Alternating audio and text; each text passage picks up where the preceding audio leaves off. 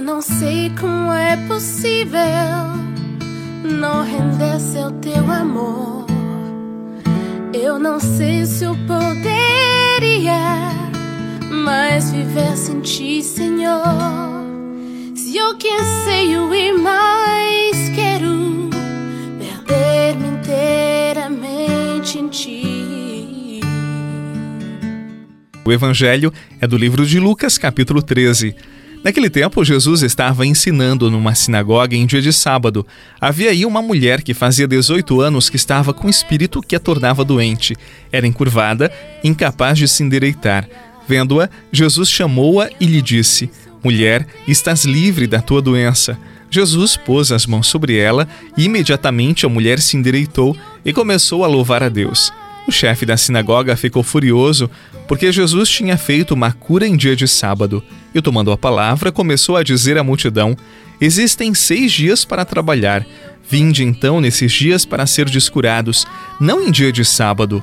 O Senhor lhe respondeu: Hipócritas, cada um de vós não solta do curral o boi ou o jumento para dar-lhe de beber, mesmo que seja em dia de sábado. Esta filha de Abraão, que Satanás amarrou durante 18 anos, não deveria ser libertada dessa prisão em dia de sábado?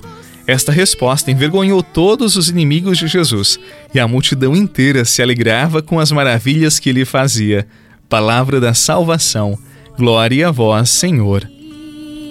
Me encontrar. Eu não sei como é possível resistir ao teu olhar. Eu não sei se eu poderia mais deixar de te amar. Se eu que anseio e mais quero é perder-me inteiramente em ti. Só assim eu poderia me encontrar.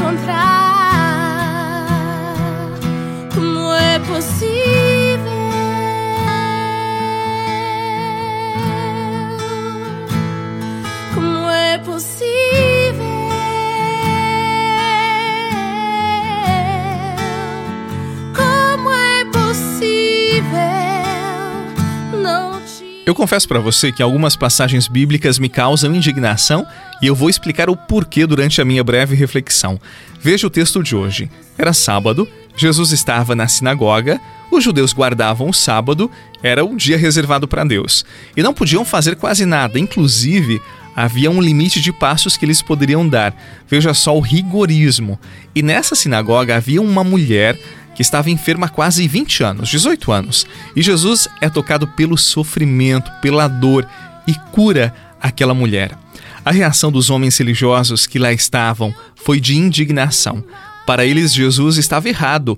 Estava errado em curar em dia de sábado, pois o mais importante era seguir a norma, a lei do sábado. O bem poderia ser feito no outro dia. Aquela mulher poderia esperar mais um pouco. Poxa, o sofrimento daquela irmã não chegou ao coração daqueles homens.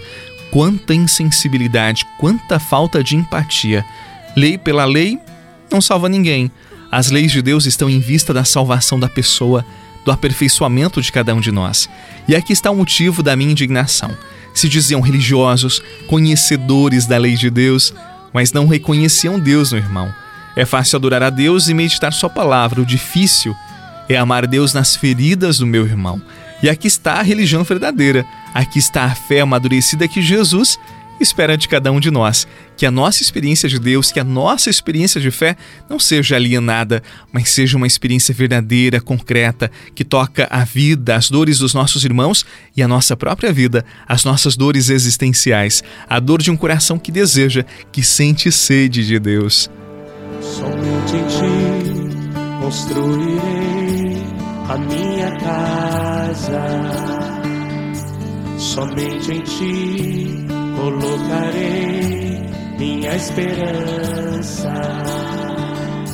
Somente em ti construirei a minha casa.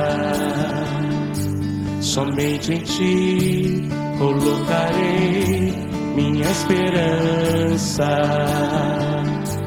pois só ti minha alma achou descanso.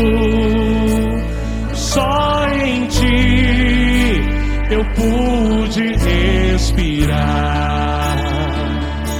Pois só em ti minha alma achou descanso. Só em ti eu pude respirar.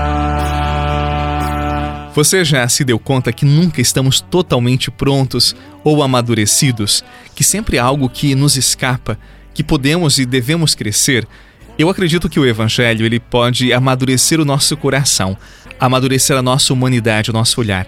Eu acredito que a fé nos faz pessoas melhores, mais generosas, mais bondosas.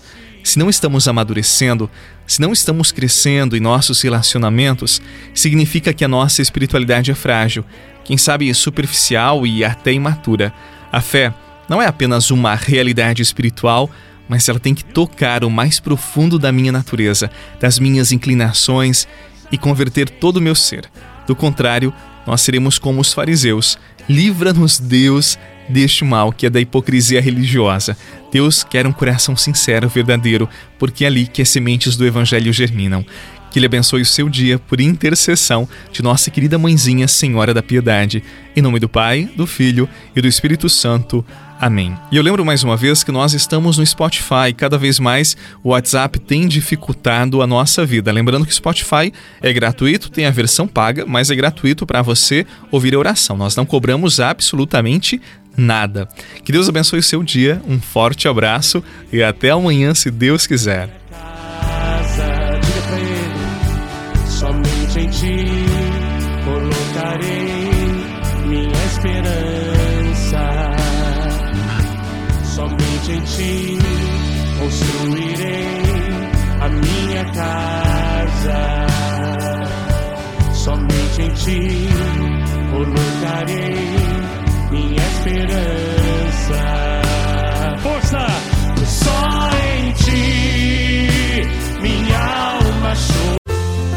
Você rezou com o Padre Eduardo Rocha, pároco da Catedral de Tubarão. Você pode acompanhar todos os dias pelo Spotify, Deezer, Castbox, Google Podcasts e YouTube. Basta procurar Oração da Manhã com o Padre Eduardo Rocha. E se preferir para receber pelo WhatsApp e Telegram, envie a palavra oração para 48 996 44 1433.